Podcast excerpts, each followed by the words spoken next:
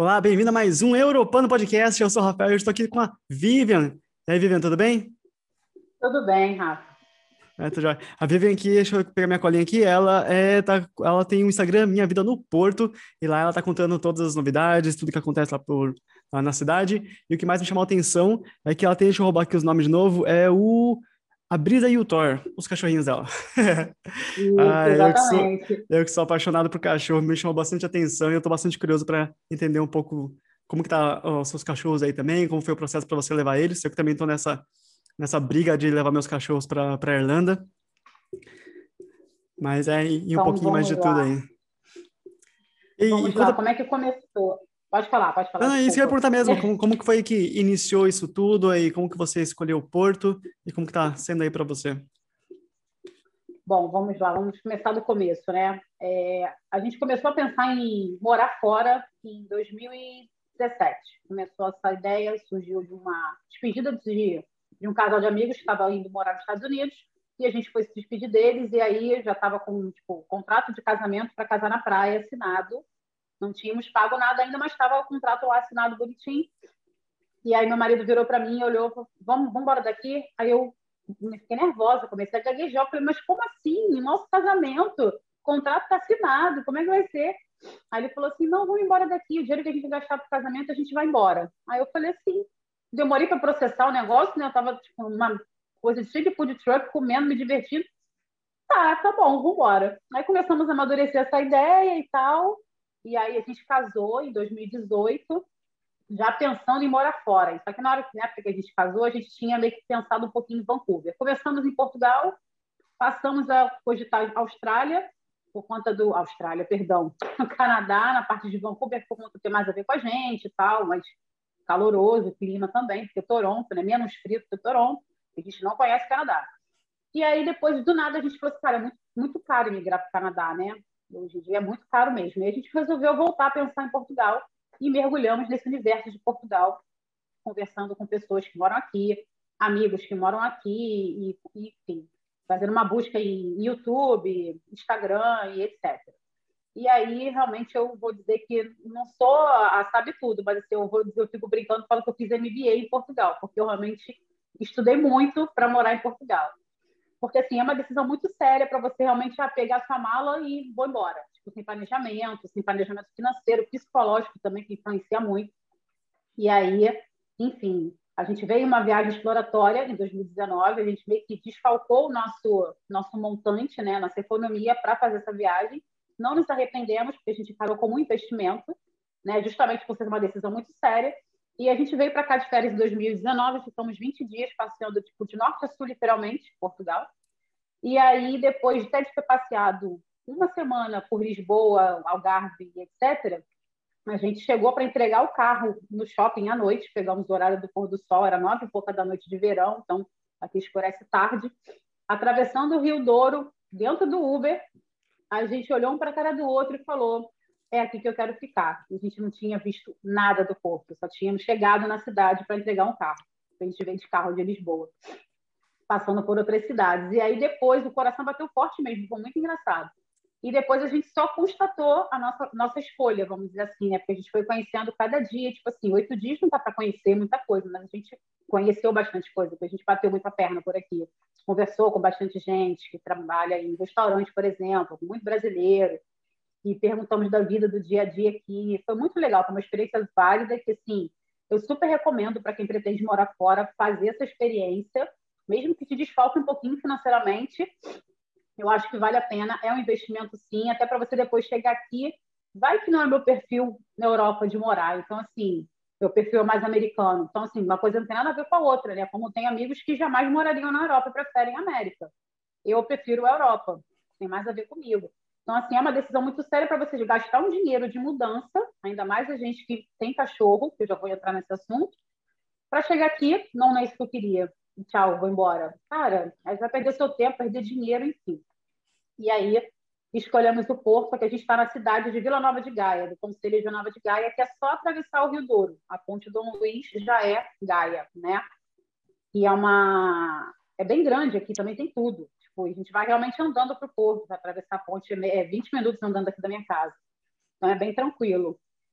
E com relação aos cachorros, né? Como é que começou? O processo dos cachorros geralmente começa uns cinco meses antes de você embarcar. Por quê? Porque tem a questão do microchip primeiro e da vacina antirrábica. Vai no veterinário, bota o microchip e no mesmo dia você dá a vacina antirrábica. E aí você tem que esperar 30 dias dessa vacina para poder fazer a sorologia, que é o exame de sangue, para ver se o cachorro criou anticorpos com relação à vacina. E aí, depois de três meses, a gente faz a, a sorologia, que não é barato. No Brasil, no Rio de Janeiro, a gente encontrou mais barato, foi 900 reais por cachorro. Doeu. O microchip foi barato, foi 150, se não me engano, 130. A vacina foi 50, mas o que doeu muito foi a sorologia, que é um pedaço de papel com o resultado do exame de sangue. É, então, mas é porque justamente ele vai para fora do país, num laboratório que ele tenha convênio, acho que é americano, se eu não me engano, e, e demora três meses para sair o resultado. Então, assim, sem esse exame da sorologia, depois de três meses, você não embarca. Porventura, você comprar a passagem antes de sair esse resultado, seu cachorro não embarca.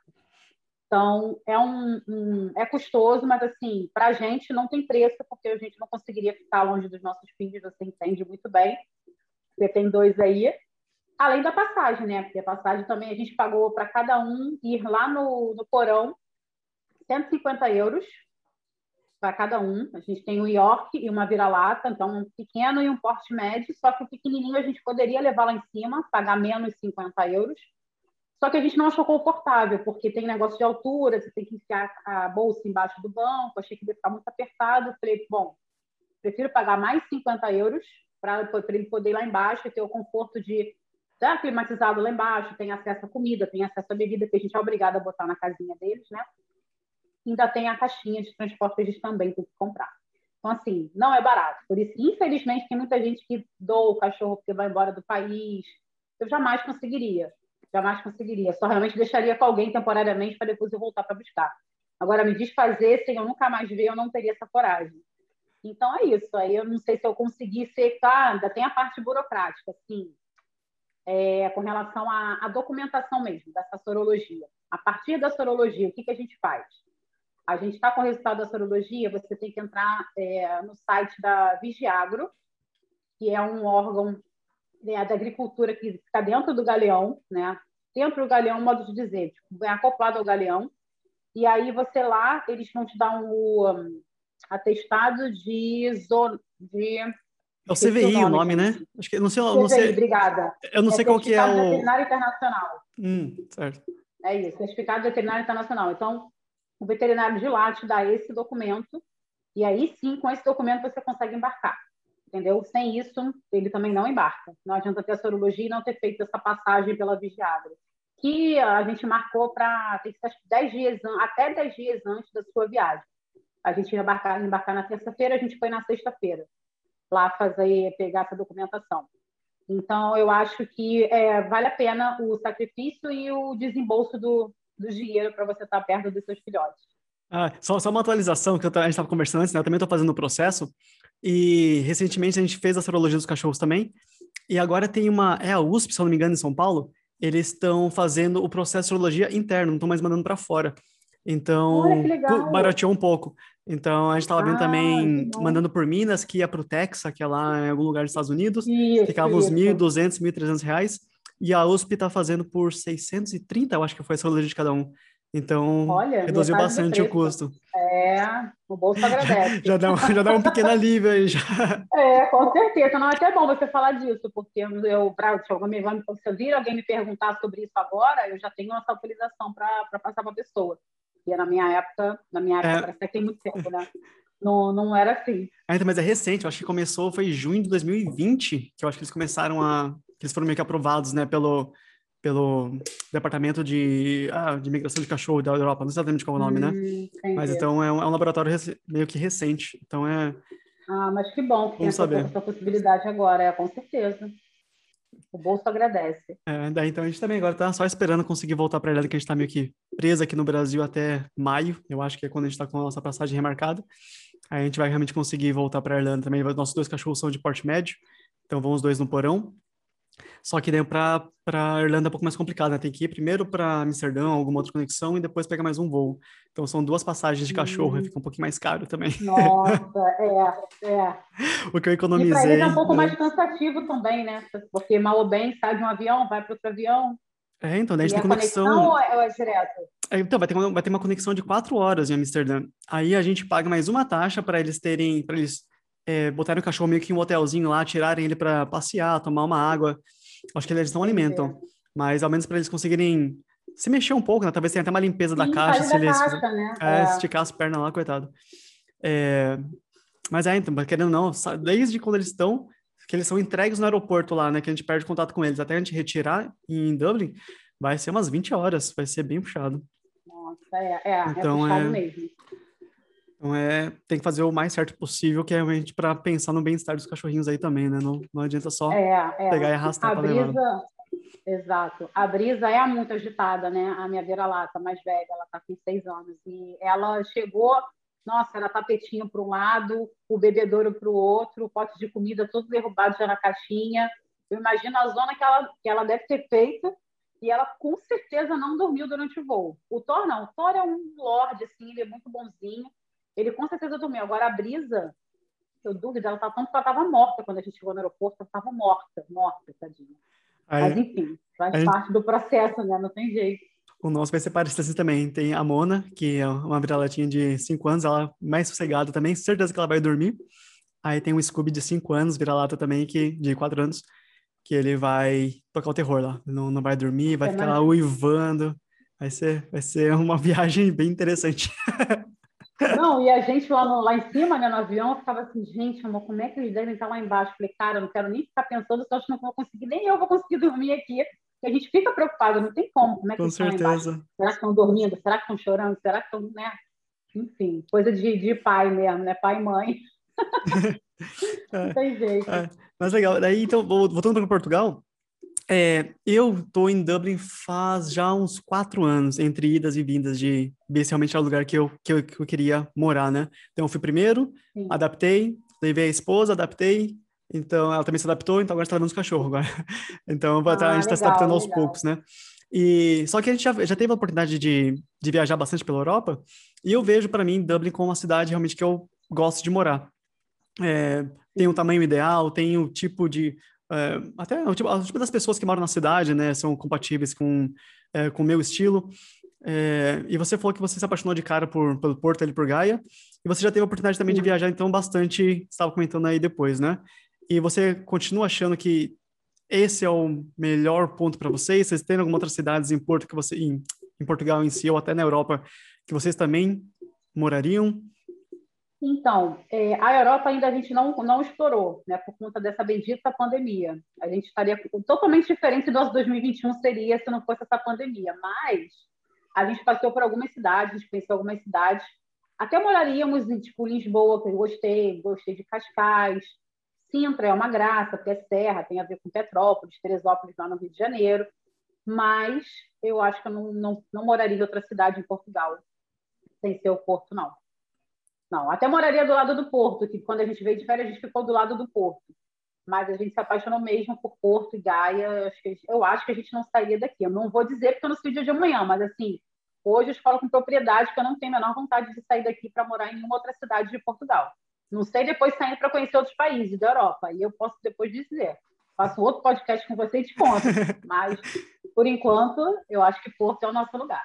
Ah, mas é, é, legal quando a gente acha um cantinho que a gente realmente gosta, né? Tipo, você não tá aí porque você tá procurando uma oportunidade especificamente na Europa ou tá sendo meio com um sacrifício onde tá. Quando você consegue conciliar um pouco de tudo, é, fica tudo mais, fica mais fácil, né? Fica mais fácil a adaptação, né? Sim, com certeza. Imagina, foi o que eu falei, imagina, se eu chego aqui, não fiz essa viagem exploratória, não conheci nada de Portugal, caí de paraquedas, a cidade não tem nada a ver comigo. Cara, ia ser muito difícil. Eu tenho amigos que vi, um amigo meu específico, que ele até tem cidadania italiana, ele morou em Lisboa, ele é, é professor de educação física também como eu, ele conseguiu um emprego de diretor técnico, que eles chamam aqui, né, que é tipo gerente de academia. Ele tipo, desbancou na entrevista vários portugueses, porque para contratar um brasileiro, você tem que desbancar várias pessoas, né? Enfim, e aí ele quis voltar para o Brasil por conta de depressão, foi até um pouco antes da pandemia acontecer. E aí ele quis voltar para o Brasil, estava triste aqui, mas também assim, eu acho que a pessoa vir sozinha para morar fora é complicado, porque o psicológico tem que estar tá, assim, tá muito bem resolvido com você, com o que você quer, porque não é fácil, né? E a gente que, que tem, né, você tem esposa, eu tenho marido, fica tudo mais fácil você passar por perrengues que você passa de imigrante, chegar aqui, por exemplo, em Portugal, é um país bastante burocrático. Eu já reclamava um pouco do Rio de Janeiro, mas aqui é muito mais, muito mais, mas pelo menos as coisas acontecem aqui, as coisas funcionam. Então, assim, vale a pena passar por toda a burocracia que Portugal tem. E, enfim, é, tendo alguém do lado fica mais fácil do que vir sozinho. Bem mais fácil. É, então, porque uh, isso acontece muito, eu conheço muitas pessoas que, na, em Dublin, sim, né, que, que vieram com a cara e com a coragem lá para para estudar, para trabalhar, para tentar mudar de vida. E, e quando você está sozinho, você larga realmente tudo que você tem. Você larga, às vezes as pessoas nem conhecem ninguém. Quando eu fui a primeira vez, não conhecia ninguém no, no país, né? É, então, eu tive que criar as minhas conexões lá, as minhas amizades. É, e assim com muita gente. Então, quando você está na situação e você tem um problema, seja é, você teve um problema no trabalho, você teve um dia ruim, você não tem com quem compartilhar isso, às vezes você não quer nem falar com família para não para não preocupar a família preocupar, do que está acontecendo. Exato. Então é, é esse, esse, esse, esse, começo no, no, morando fora é mais difícil mesmo, né? Então realmente você tendo alguém com você para um quando um tá mais embaixo, outro tá um pouco mais em alto para ajudar. Exatamente. Ajuda um vai segurando muito. o outro. Aí depois mais para frente você vai fazendo suas amizades, você vai fazendo suas, suas conexões no, no país também, e você vai meio que fazendo dessa cidade a sua, sua casa também, né? É, Exato, mas é, esse início realmente é, é bem complicado. Ainda mais você em Dublin, por exemplo, por conta da temperatura, né? Que é bem mais frio. Então, assim, tem gente que vai chegar lá, nossa, mas é isso tudo que eu vou ter. Não, tipo, não aguenta, vai embora porque não aguenta o frio, né? Do inverno. Então, isso também pesa. É, eu, tenho, eu tenho uma história. A temperatura pesa. Então, uma, uma história é, rápida para contar sobre isso. Eu fui, eu fui uns dois anos antes da minha esposa para Dublin, né? Ah. E, e, eu acostumei muito, eu sempre fui muito mais do, do frio do que do calor. Então, nesse tempo agora que eu tô aqui meio que de férias, férias não que eu tô trabalhando, mas que eu tô pelos lados do Brasil que eu tô derretendo todo dia. Aí ela foi para ela foi para lá em maio, foi maio? Maio? Abril, maio, foi mais ou menos por essa região. Então tá começando a dar a o a, a, a, esquentar. A, esquentar em, na Irlanda, né? Lá é invertido. Aí sei lá, acho que devia estar uns 13, 15 graus, não, tava calor ainda, né? E nem fica calor na Irlanda nunca. E ela tava perguntando, mas que tipo de roupa que eu levo? Como que vai ser, né? O que eu preciso me preparar? Eu, não, tá calor, não se preocupa, não traz nada. que precisar a gente compra aqui na hora, né? Porque as roupas de, de frio do Brasil também não aguenta aqui, que tem na Irlanda. É, não. Mas ela passou não. frio uns quatro dias, assim, porque nas lojas... Você pega as lojas mais populares, né? Uma, uma Uh, acho que em Portugal se chama Primark, né? A H&M, umas lojas mais é, populares. É. Eles estavam vendendo biquíni já, estavam vendendo biquíni, shortinho, roupa de verão. Não achava casaco de roupa de frio em canto nenhum. Por nada. Ela, ela, chegou aqui com uma, uma, primeira sensação horrível, tipo, lugar frio, não sei o que lá. Mas ela, depois a gente achou uma roupinha lá, ela comprou e se adaptou e já prefere o frio também agora do que o calor extremo que tem aqui. Mas é, você é, se preparar o frio, bem. O frio é só você estar com a roupa adequada, né? Justamente. Né? Engraçado porque no Brasil eu reclamava, eu gosto muito do calor. Quando eu posso usufruir dele, ou na praia ou na piscina. Fora isso, o dia a dia em casa, você sai do quarto com ar-condicionado e vai para a cozinha, vai tomar um banho, já está suando, eu odeio, fico muito irritado. Aí meu marido, se você reclamar do frio lá em Portugal, você vai ver só, vou mandar você voltar para o Brasil. Aí chegou aqui, chegou no auge do inverno, a gente chegou agora em dezembro, 23 de dezembro de 2020. E esse ano foi um ano bem atípico de inverno, que todo mundo falou que não fazia esse frio que fez em janeiro há bastante tempo. Então a gente pegou a sensação de menos um, menos três, pegamos zero, e eu nunca tinha passado por isso. A menor temperatura que eu peguei foi em Tatiaia, 13 graus, eu e ele. Então, assim, eu não conhecia o frio, né? E eu falava que adorava o frio, que adorava o frio, que era muito bom, que você se arrumava bem, não sei o quê. Nossa, mentira, por ilusão, porque o frio a gente fica o quê? De meia, né? Eu boto uma calça térmica, boto uma calça por cima, boto a blusa térmica, uma blusa por cima e tal, boto touca, boto é, luva. Então, assim, a pessoa fica quase um boneco, né? Para poder sair na rua, conseguir não passar frio, ainda tem o glamour de tirar foto, ainda tem isso, né? Porque o recém-chegado, ele quer tirar foto para botar no Instagram, né, gente? Estou morando na Europa, é assim que todo mundo pensa, então uhum. tem que tirar foto. E aí, ele falou, aí eu ficava assim, não, estou com frio, Linha. Você não está com frio, não, você não vai ficar reclamando do frio aqui, não. Mas, assim, eu, de verdade, eu prefiro, prefiro frio do que o calor. Mas uma coisa, assim, vale a pena eu ressaltar. Eu já aprendi, em pouco tempo de Portugal, a valorizar o sol. Aprendi. Porque a gente chegou na casa, a gente foi morar primeiro, inicialmente, na casa de um amigo, que tem um apartamento aqui, só para a gente poder chegar. E lá não batia o sol direito, só batia um pouquinho do sol da manhã. E, assim, e o sol ia chegando assim para perto da parede, eu ia chegando junto também na cama, assim, com ele, assim, os cachorros também, muito engraçado.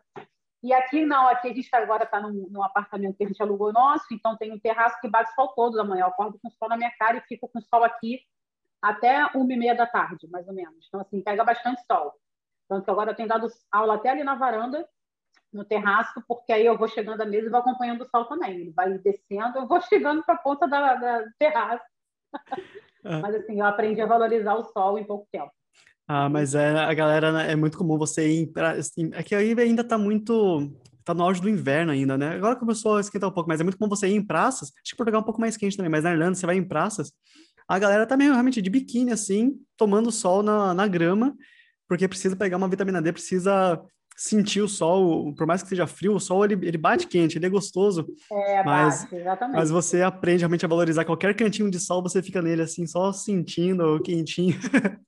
Não, e hoje em dia é engraçado, porque tipo, hoje mesmo estava 18 graus, eu estava no sol, estava uma delícia, e eu com 22 graus no Rio de Janeiro, eu já estava de casaco, meia, e cobrindo com edredom para ver novela, ver televisão, que fosse, né, enfim, Netflix. Estava toda encapuzada com 22 graus com 22 graus aqui eu vou estar indo para praia, com certeza. Porque tem uma semana, semana passada, marcou 22 graus aqui. Tava um dia lindo, um sol, a gente foi para a rua, bateu perna e tal, e assim, falei, gente, como é que a gente muda de referência, né? Porque 22 graus realmente no Brasil faz toda a diferença. Eu tava toda totalmente capuzada. E aqui não, eu tô tirando casaco de camiseta, camisa, camiseta não, camisa. Camiseta não é para tanto ainda não, não consigo não, ainda não. Você já teve a. Você chegou aí faz pouco tempo, mas você já conseguiu. Eu não sei por causa de Covid também, não sei se é perto de você, não conheço muita geografia de, de Portugal, mas tem bastante praia aí perto. Você já conseguiu ir pra praia e entrar na praia em si? Porque a água aí é gelada pra caramba, não é? É, então, nas nossas férias, a gente aqui, aqui perto tem praia, e a gente estava no Porto, que eu te falei, né, em 2019, a gente foi na praia de Matosinhos e cheguei na água para molhar a mão, para ver como é que era. Te falar que estava um gelado suportável, eu entraria naquela água. Obviamente, assim, a gente foi no verão, então, assim, é mais agradável. Agora eu não cogito de jeito nenhum. Meu marido fica, ah, eu quero ir para praia qualquer dia desse, porque a água deve estar quentinha. Eu falei, boa sorte. Pode ir, eu vou ficar lá, ó, te olhando lá de cima, porque aqui ainda tem isso, o vento. O vento piora mil vezes na temperatura na areia, porque venta muito, você né, come areia e tem que comprar uns, uns cortas-vento, corta-vento mesmo, que você bota tipo uma cabaninha sem, sem parte de cima, para te proteger. Então, assim, a água daqui do norte é muito gelada. O norte de Portugal é gelado. Nessas férias que a gente passou, em 2019, a gente conheceu duas praias no Algarve, que foi lá no sul de Portugal, que é bem mais quente do que aqui no norte. E a gente, infelizmente, conheceu as duas praias com água fria ainda do Algarve. Mas no Algarve tem muitas praias com água quentinha mesmo, bem mais agradável de se entrar. E quanto mais para o norte, mais gelado. Então a gente está no norte, então assim, a água é gelada. Então assim, eu ainda não fui em praia aqui nesse período, né? Ainda não tive coragem de ir para praia aqui nesse período, mas pretendo, assim, vamos ver se meu pensamento de 2019 do verão vai ser o mesmo desse verão agora para ver se vou ter coragem de entrar para tomar banho. Não sei, não sei. vamos ver. É, então, eu, eu fui para Cascais. tem praia. Eu fui para Cascais, foi setembro, a época que eu fui. E eu não entrei. Tinha pouca gente na, tinha poucas pessoas na, na água. Eu botei o pezinho lá, eu voltei correndo, tava muito frio. No, Para na, ver, Cascais é menos frio que aqui, que o norte. Menos frio. É, então, na Irlanda eu já entrei uma vez também, teve um verão lá que foi o verão mais quente em 50 anos, que ela tava 27 graus. E a gente Nossa, entrou. Na... 27 foi o auge do verão. Foi, e dura dois dias, né? Aí depois volta a ficar frio. E eu lá eu consegui entrar por 10 minutinhos e sair depois daquele vento também arregaçando.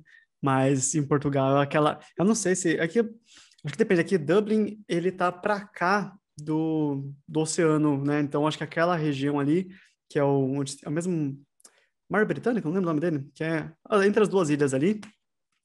É, ali a água não é tão gelada, é gelada pra caramba, não é tão gelada quanto se fosse na costa, né? Que vem direto das correntezas do, do, do Ártico, da Antártica ali, não sei. Então ali realmente a água é muito mais gelada. Muito gelada. e não tem como. O agravante daqui é o vento, cara. Você a água já não é muito quente. Você entra numa água já para né, tentar se refrescar um pouco, mesmo sendo no verão. Aí tu sai aquele golpe de ar geladíssimo. Vamos ver como é que vai ser esse negócio aí. Legal. E, Vamos e você... ver. Tô, tô aberta à experiência, tô aberta. Ah, é, tem, tem gente que gosta de nadar 5 da manhã todo dia. Tipo, só dar um, um chuá e voltar. É, fala que é gostoso, Olha, que é pra, pra acordar, admiro. mas é muito frio, não dá nem para sair na rua direito que é entrar na água ainda. Não, não dá para mim, não. Eu admiro quem faz, porque eu tô fora. Prefiro horário normal. E, e, vocês foram aí para Portugal, então vocês decidiram depois de fazer a visita. E como está o planejamento de vocês aí, em questão de o que vocês estão planejando é, fazer, de, de trabalho, o que vocês estão planejando trabalhar aí? Vocês, vocês já conseguiram trabalho, porque no meio da pandemia é mais complicado, né? É, como que vocês estão se virando em Portugal aí? Como está sendo o perrengue de primeiros meses de, de vida nova? Então, vamos lá. É, eu sou professora de educação física, né?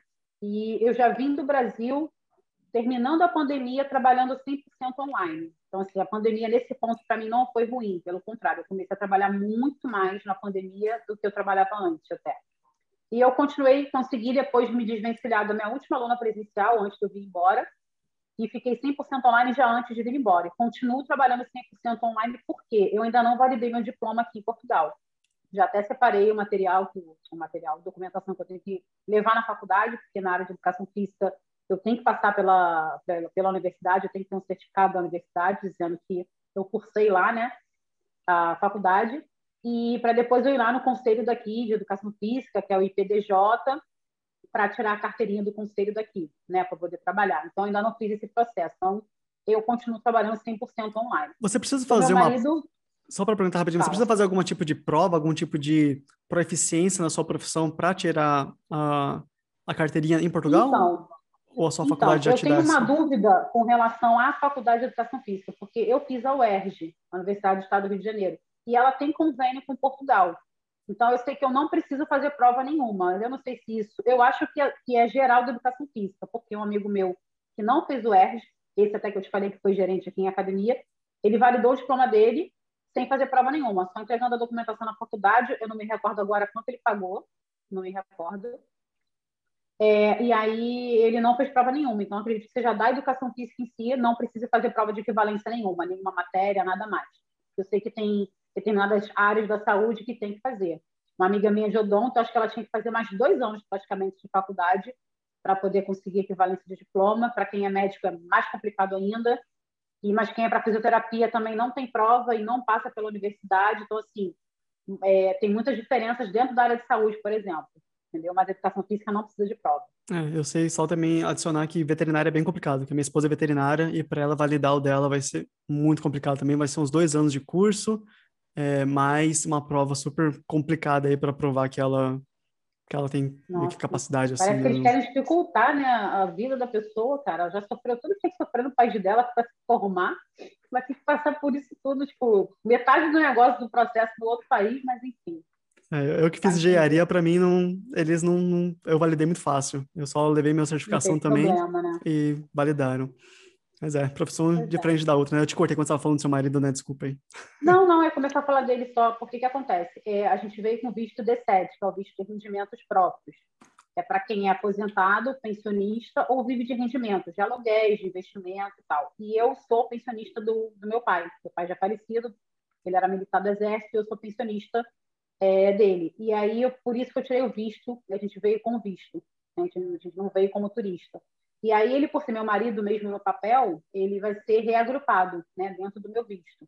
Então, eu vou tirar, pegar o título de residência, que inclusive eu estava agendada agora para 3 de março, e foi suspensa minha visita por conta da, do estado de emergência.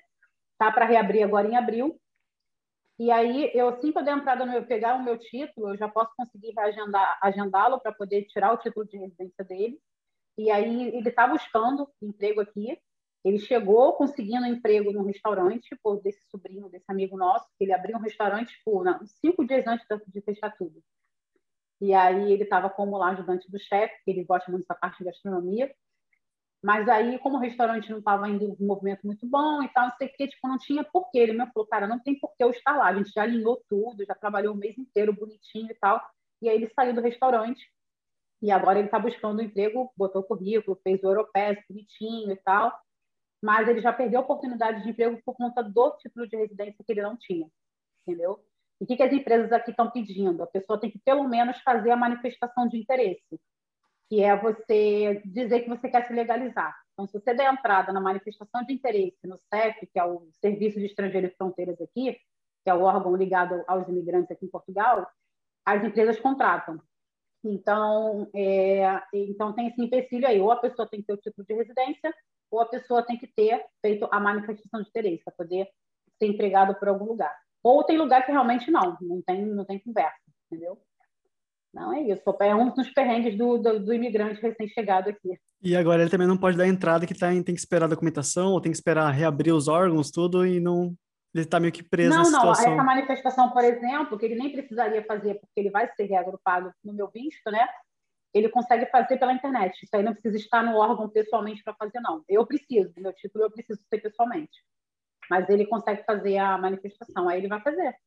Uhum entendeu? Vai fazer, porque o que vier primeiro ele pega, ou o título de residência ou o processo de manifestação, vamos ver. Ah, tá certo, tem que tentar tudo, né? o que for é, facilitando, né? Exatamente. Aí, nesse, aí, nesse meio tempo você comentou, estava comentando comigo mais cedo também, que então você, tá dando, uh, você dá aula online de educação física, né? E a maioria, a maioria dos seus alunos é tudo brasileiro ainda ou você já conseguiu, está conseguindo pegar alguma uma galera de fora já, de Portugal, ou talvez da Europa então, como um todo? Eu tenho alunos do Brasil, tenho alunos de Portugal e tenho alunos do Canadá e da Flórida. Isso já tinha estando lá ainda no Brasil.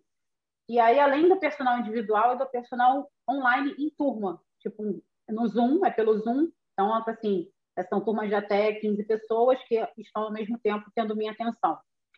E aí, obviamente, o valor é bem mais barato do que um valor de personal individual mas não tirando a qualidade do atendimento, tanto, tanto que eu limito para 15 pessoas para eu poder conseguir dar atenção ao mesmo tempo. Senão, se fosse para ganhar dinheiro, eu botava a turma de 50 alunos, mas assim, a qualidade do serviço ia cair, para mim não interessa, só ganhar dinheiro e não ter qualidade. Mas, enfim. É, e aí eu tinha, dessas duas turmas, dessas turmas online, eu tinha dois horários do Brasil, o horário do Brasil. Quando eu vim para cá, na verdade, semana passada eu lancei as duas turmas por horário de Portugal. Então agora eu estou com quatro turmas, mas ainda assim a maioria está misturado Brasil e Canadá numa, numa turma é, e Portugal em duas turmas outras, entendeu? Então, assim, está começando a crescer o público daqui, está começando a crescer. Eu comecei a abrir turma baseada no horário daqui, por conta do fuso, né? Aqui são três horas a mais que o Brasil. Então, e são quatro horas a mais do que, do que o Canadá. Então, e os Estados Unidos. Então, é uma bagunça de fuso que eu fico louca. Mas dá, dá tudo certo, dá tudo certo. Vai se encaixando. Eu galgando, exatamente. Aqui ainda estou galgando ainda para capturar alunos portugueses. Ah, mas é difícil, né? né? É, é, é, complicado porque você depende tudo de anúncio online também, né? E nesses grupos de brasileiros, não, não sei se está só dando para brasileiros em cima, em Portugal ainda a língua não é diferente, né? Mas você não consegue fazer uma, é, um banner na rua ou então fazer algum tipo de anúncio mais físico, né? Tem que ser tudo online. Então, às é, vezes, no começo é, é um pouco mais pesado, difícil de captar mesmo. digital pesado no Instagram mesmo. Não tem jeito. Hoje em dia é mais marketing digital e pesado. Tem que ser. Senão, você não consegue mais nada. E você tem um... pandemia. Você tem uma página específica para a sua, para sua parte de educação física? No, no, Instagram? Tenho, tenho sim. Tenho. É Vivian da Mata com dois T's, personal. Tudo junto. Vivian da Mata, personal com dois T. Não, legal. Depois Aí você me passa todo... Depois você passa todos os seus links do. Até do. Eu vou deixar embaixo também do, do seu do personal e deixo também do. Para quem tiver mais interesse do Vivo em Porto, eu vou deixar. Minha também. vida no Porto. Obrigada, obrigada. Te faço sim. É. Ainda tem isso, ainda tem que dar conta, além de trabalhar, ainda tem que dar conta de dois, duas redes sociais que são assuntos completamente diferentes. Um é atividade física, o outro é vida em Portugal, mas tudo bem, está dando certo também. E eu é. gosto, eu gosto bastante disso. É, então, quando, a gente está motivado, vai, né? Porque a minha, a minha pegada é muito diferente. Eu trabalho, eu trabalho das 9 às 5, né? Agora que eu estou no Brasil é das, das 6 às 12 e meia, mais ou menos, que eu estou trabalhando aqui. Aí eu tenho o, Europano, que eu estou começando agora também, então é, é muita coisa para aprender. E a minha esposa, ela tem um, um business lá na Irlanda, que é o Pet Friendly Dublin, que ela pega todos os pontos de, da cidade que aceitam cachorro, que aceitam gato para ir. que a gente começou ah, já pensando legal. quando a gente fosse levar os bichinhos, né? E, e, dá muito trabalho, nossa senhora, tem que ficar entrando e conversando com a galera, porque é tudo digital também, porque desde que a gente começou, tá em pandemia. Começou em março de 2020, né? Assim começou, deu um ano agora. Bem na pandemia mesmo. E. Nossa, é muito puxado. Se a gente conseguisse ter um, um cantinho físico para fazer as coisas, ia facilitar bastante. Mas é, quando, é. é prazeroso mesmo assim, é, é bem legal. É, isso, exatamente. Dá trabalho, mas a gente gosta. Né? Dá trabalho, Exato. mas a gente gosta. É, porque se, se, se, ficar cansado também, ficar mexendo nessas, nessas partes de marketing digital, e ficar correndo atrás de pessoas e, e procurando contato, se você não está motivado, é, é, muito cansado, não é muito é, difícil de é fazer. Porque é, é, é, um trabalho que você. Porque é um trabalho que você não está tendo retorno, né? Você meio que está investindo seu tempo ali para começar a ter um retorno no futuro. Exatamente. E se, exatamente. E se você não está recebendo motivação em troca, se não está tendo algum tipo de pagamento, seja em. Ah, dependente, independente do que for que estiver te motivando, seja você procurando mais seguidores, seja você está procurando mais engajamento, um cliente ou outro, se você não tem uma moeda de troca, que você não vai ter financeira no momento, é, não vai para frente, vai ser um sacrifício de um trabalho que meio que você não precisa fazer, que você não, não é obrigado, e não vai para frente. Então, aproveitar os, os picos de motivação e trabalhar o máximo possível. Exatamente. Tem que tentar sempre dar o nosso melhor, né? Uhum, não, legal. E aí o retorno vem lá na frente. Tem não, assim. não, bacana, bacana. É, então, Vivian, tem, tem, tem, uma coisa que mais. É que você está aí há pouco tempo, né? Mas tem uma coisa que mais te chocou em Portugal, de, de cultura portuguesa versus cultura brasileira? Talvez o jeito que as pessoas. É, é que você, é, então, é difícil que você não teve muito contato aí ainda, né? Mas você teve alguma. Já conseguiu perceber a diferença entre o povo português com o povo brasileiro? Como o povo português trata o povo brasileiro aí? Já, assim, com relação a, a ser é, com relação à xenofobia, especificamente falando, eu não senti nada ainda. Eu sei que, infelizmente, existe, como existe em qualquer lugar do mundo, mas eu não senti nada, pelo contrário. A gente sempre foi muito bem tratado, desde quando a gente veio de férias, como agora morando aqui. A gente sempre é bem tratado por os portugueses. E eles prezam muito a educação, né? Hoje eu até fiz um, um post, e uma das fotos do post é você nunca deixar de pedir, vai pedir alguma informação, dá um olá, bom dia antes, olá, boa tarde, porque eles prezam muito por isso. Então, assim, você quer ser bem tratado, quer ser, ter o respeito à educação, você faça com respeito à educação também. Porque eles são muito educados, são muito educados. Eles são muito literais, as pessoas confundem com ser grossos, né? Então, onde a gente vir para cá, meu, meu marido fala, eu não vou aguentar essas grosserias, que não sei o que, mas não, eles são literais, totalmente literais. Eu vou contar até uma coisa que aconteceu comigo quando a gente estava de férias, a gente, nosso voo era Rio, Lisboa, Lisboa, Rio. E como a gente veio pro, por último aqui para o Porto, a gente pegou as malas e voltou de trem para Lisboa, até para fazer, conhecer o percurso de trem, né, de comboio que eles chamam aqui. E aí eu cheguei na plataforma, era enorme, né, a plataforma, e eu não sabia que cabine eu tinha que entrar, né, que lugar que eu, da, da plataforma eu deveria ficar para poder entrar na minha cabine. E aí tinha uma moça de uniforme, aí eu falei para ela, olá, boa tarde, tudo bem? Eu gostaria, a senhora trabalha aqui? Ó, parece que sim, né? Mas, tipo, para ela, ela tá falando normal. O meu marido me sacaneou tanto. Ele falou assim: toma! Porque, assim, pra gente, a mulher me deu fora, né? Tipo, parece que sim, né? Você não tá enxergando, não, minha filha? Mas, assim, pra eles, não. Foi super normal. Mas, na hora, a gente riu tanto, a gente riu tanto. E é óbvio que ela trabalhava ali, mas, assim, eu não queria ser indelicada. Vai que ela não trabalhasse, né? Parece que sim, né? Eu falei, ah, tá, então, é que eu gostaria de saber se que ela foi me mostrou. Mas é isso, eles são muito literais, isso, as pessoas confundem com ser grosso, né? Mas assim, eu não tenho que falar mal deles, mas essa, essa, essa esse caso eu sempre conto para as pessoas e morro de rir toda vez que eu conto, porque foi muito engraçado, foi muito engraçado. Porque, a gente porque... como se fosse fora. É, vindo de um funcionário, assim, né? A gente está acostumado a é que, pô, não é, não é que ela não está sendo educada, né? A gente está acostumado com uma resposta diferente, né? Ah, trabalho que sim, posso te ajudar em alguma coisa, né? Exato, é, exatamente. Como carioca, por exemplo, ou brasileiro no geral. Carioca não, brasileiro no geral faria, né? Uhum. Mas não foi isso que aconteceu, e no caso foi bem divertido, que eu conto isso sempre para as pessoas, e eu morro de rir, cara. Morro de rir.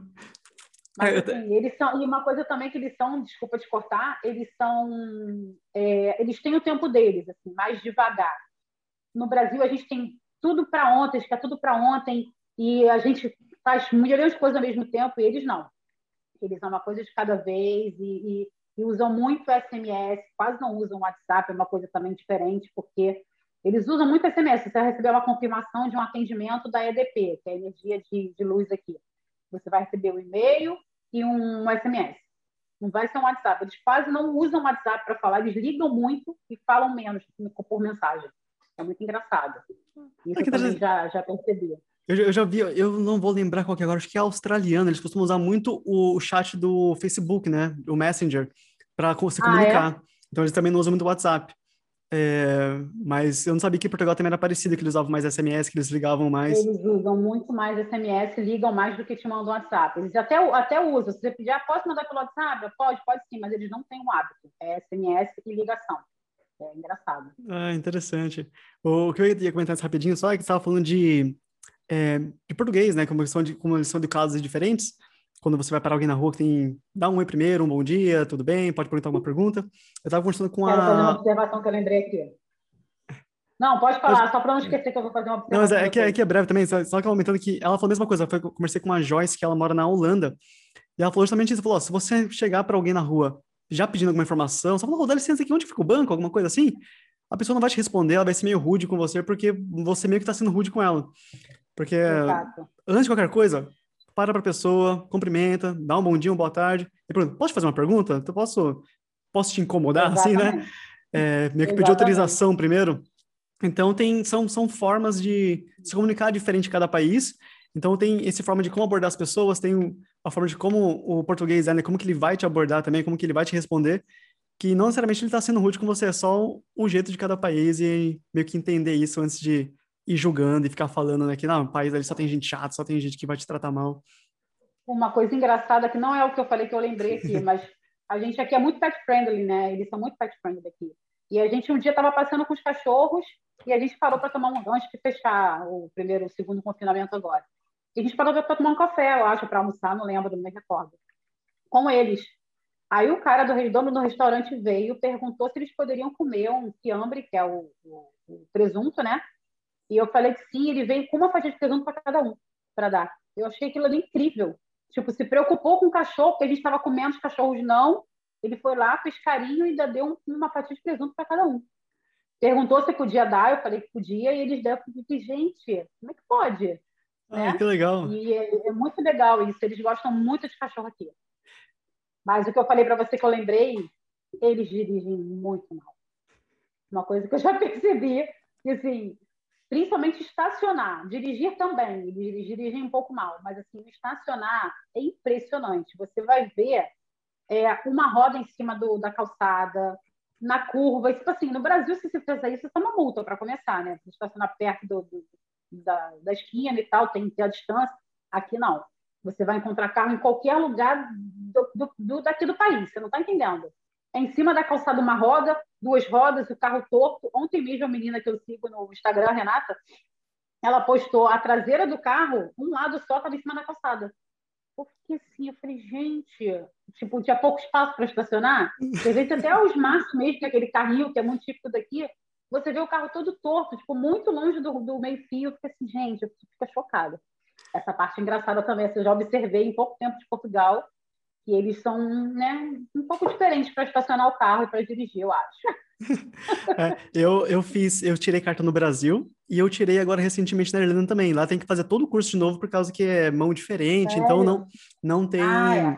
não, a carteira brasileira não é válida lá. Eu consigo é, eliminar algumas matérias, né, algumas aulas é, teóricas e práticas que tem lá, mas não tenho que fazer.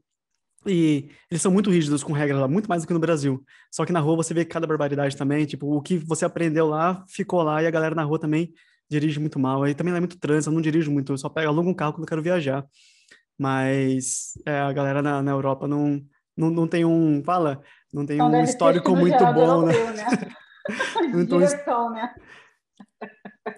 Ah, mas nossa, mas a Irlanda é horrível para dirigir de carro. Não... A Irlanda, a Irlanda não como todo, né? Tipo, Dublin é, é uma cidade muito pequena, com muito carro. Então, como é. Fica meio tumultuado. É, como, como é tudo meio que uma coisa só, e tipo, uns 5 quilômetros você faz muita coisa lá. Se você mora 5 quilômetros, 5 quilômetros do raio do centro, né? Tem, tem tudo. Sim. Então, é, para você ter um carro, é só você querer ter muito luxo mesmo, porque você faz tudo a pé, faz tudo de bicicleta, não vale o estresse de ter um carro para andar no centro, não, só para viajar mesmo. É, aqui, por exemplo, eu estava até falando, a gente, por exemplo, ainda não, não comprou carro e não a gente pretende comprar, mas não agora, não é a nossa prioridade. Mas assim, a gente faz tudo a pé, anda muito, muito mesmo. Tipo, tem dias que a gente faz 7,5 km, 8 andando, resolvendo coisa para lá e para cá. A gente funciona muito bem o transporte público aqui, muito bem. Não tem o que reclamar. Então, assim, faz falta, por exemplo, para fazer uma compra um pouco maior e está chovendo. Entendeu? Na nossa primeira compra grande que a gente chegou aqui, foi para o mercado e comprou, além de compra de comida, a gente comprou televisão, comprou alguma coisa de eletrodoméstico agora que eu não estou lembrando. Então, assim, a gente tem carro. A gente encheu o carrinho, mais a caixa da televisão grande, a gente ficou tudo de um táxi, e era pertinho lá de casa, do, do apartamento. Aí a gente deu um jeito, mas assim, nessas horas assim, específicas faz falta. Tipo, um dia de chuva, ou se está carregando compra do mercado, nesse momento. Mas assim, ah, precisa ter carro para morar em Portugal. Não precisa. Pelo menos aqui no Porto, não. Tem, obviamente tem cidade menor que você precisa, as aldeias menores que você precisa, que não tem, só depende tipo, do, do autocarro, que é o ônibus, né? Que passa de hora em hora, isso está mais complicado. Agora, para quem mora no Porto ou Vila Nova de Gaia, não precisa. Não precisa. É, então, é, eu já tô, eu tô mal acostumado aqui também, que aqui eu preciso de carro para tudo, né, no, no Brasil que eu tô aqui agora. Mas na Irlanda Exato. é tudo caminhando. E aí, voltando um pouco sobre temperatura também, né? É, caminhar no frio não é muito legal, não. Aquele frio batendo é meio chato, está tudo coberto, mas é muito melhor do que caminhar debaixo daquele sol quente e ardendo. Nossa senhora. É melhor caminhar com o solzinho do inverno, né? Aquele, aquele frio, aquele vento batendo mais com o sol que vai te esquentando, do que justamente você anda. Nossa, a gente até já comparou também, você falou agora do calor do Brasil, que a gente, eu sempre reclamei, é, o pouquinho que a gente andasse, tipo, fazendo até uma faxina dentro de casa, vou até, vou até falar menos, sem ser o deslocamento fora daqui. A gente já estava pingando. E, tipo, a gente anda beça aqui no inverno e faz as coisas dentro de casa, você, tipo, tranquilo, de boa, assim. Então, assim, isso também é, é muito bom. É por isso que a turma não toma banho. Só brasileiro toma banho todo dia. Olha, eu escutava de um amigo meu. Eu nunca aconteceu comigo, não, graças a Deus, nem com meu marido, que a gente não, não consegue, não tem como não tomar banho, não existe, né? A gente não tem essa cultura. Mas um amigo meu falou assim: daqui a pouco vocês estão igual os tugas lá. No inverno vocês não vão tomar banho, não. Eu falei, o quê? Você está maluco, eu não vou tomar banho, não há a menor chance. Nem que eu tome banho de gato, rapidinho, mas eu tenho que tomar banho, gente. Não tem função. Não tem como não tomar. É, tá tão na cultura, é tão comum, né? Tipo, você precisa, é igual escovar o dente, assim. Eu, eu preciso. Se eu se passar, eu vou estar sujo, vou estar estranho. Não importa o que, que você Exatamente. fez no dia. Exatamente. Né? Não, não existe essa possibilidade de não tomar banho, por mais que você fique o dia inteiro dentro de casa no frio. Não tem como. Não tem como. Mas, é. enfim, tem gente que gosta, né? Tem gosto pra tudo. não é o nosso caso. É. Não é. Ah, é legal, Viviane. É Tem alguma coisa mais que você queira é, adicionar aqui no, na conversa, alguma coisa que você lembra sobre Portugal, sobre viagens em geral? Olha, uma coisa que eu, é, que eu sempre falo, assim, toda hora aqui, é o poder de compra que a gente tem. Que é, assim, bizarramente diferente do Brasil, assim, porque Portugal mas se você ganhar um salário mínimo, a sua esposa ganhar um salário mínimo, vocês conseguem viver com dignidade, sem passar necessidade. Você consegue pagar seu aluguel, que não é barato, né? O aluguel aqui é caro, como em qualquer lugar. É, você consegue pagar sua comida, você consegue usar o transporte público, você consegue passear, você consegue parar no final de semana, sentar, comprar um vinho, comprar um queijo, comprar tipo brie, um exemplo do queijo brie, que eu amo queijo brie. No Brasil, eu quase não comia, porque eu pagava uma peça pequenininha 30 reais numa peça, que eu pago 3 euros. Né? As pessoas ficam, ah, se multiplicar, eu falei, não tem que multiplicar por nada. Eu ganho em euro, eu vou gastar em euro e é, é moeda. É o valor do dinheiro. Então, assim, o poder de compra é uma coisa que me surpreende sempre quando eu vou no mercado, sempre. Você consegue ter muito mais acesso às coisas aqui no geral, tanto coisas de materiais quanto de comida, coisas que você demoraria séculos para conseguir no Brasil, por exemplo. Até é. mesmo uma compra de mercado que você queira comer tudo que você quer e às vezes você tem que ficar podando no Brasil porque no dinheiro não vai dar. Entendeu? E, e até, até a é flutuação é de dinheiro é bem menor, né? Você vai no mercado, você sabe que aquele produto vai ser aquele valor, você consegue ter uma noção, ah, eu preciso comprar, não sei, um, um X, X coisas para casa, eu sei que vai dar uns 15 euros. Porque você já sabe tudo que Exato. você vai comer e o preço não muda. Às vezes está em promoção, mas não, não fica mais caro. Eu também não fico impressionado. Eu fico impressionada sempre. Eu sempre vou me surpreender com o poder de compra. toda vez que eu vou no mercado, eu falo, cara, isso é muito bizarro. Você vai dar uma compra, você vai para um mercado, pô, só tem 30 euros essa semana para gastar. Cara, tu compra coisa para caramba com 30 euros aqui. O que, que eu vou comprar com 30 reais no Brasil? nem um quilo de carne, porque acho que até o quilo da carne está R$29,90, R$39,90, uma carne boa. Então, assim, é, é, é bizarro. É, então, e até se a pessoa, se a pessoa quiser converter um pouquinho esses 30 reais e converter em, em uns 200, é, você compra muito mais coisas com 30 euros do que com os 200 reais aqui. Já com 200, exatamente. Já muito, não dá... muito mais. Muito mais. A situação é, tá complicada. Tá puxado, tá puxado. Mas tá certo, então, Vivian. Eu agradeço bastante aí o seu tempo, as suas histórias. E conforme você vai se adaptando mais e conhecendo mais Portugal e a Europa aí, fico feliz de ter de volta aqui para a gente conversar um pouco mais sobre isso, um pouco mais que você Não, será um prazer, viveu e aprendeu um por aí. E eu fiquei muito feliz com o convite, muito obrigada. Espero que eu tenha podido contribuir de alguma forma aí para você. Não, com certeza. Tá certo? Foi um prazer. Muito obrigado, Vivian. Até mais. Tchau, Nada. tchau.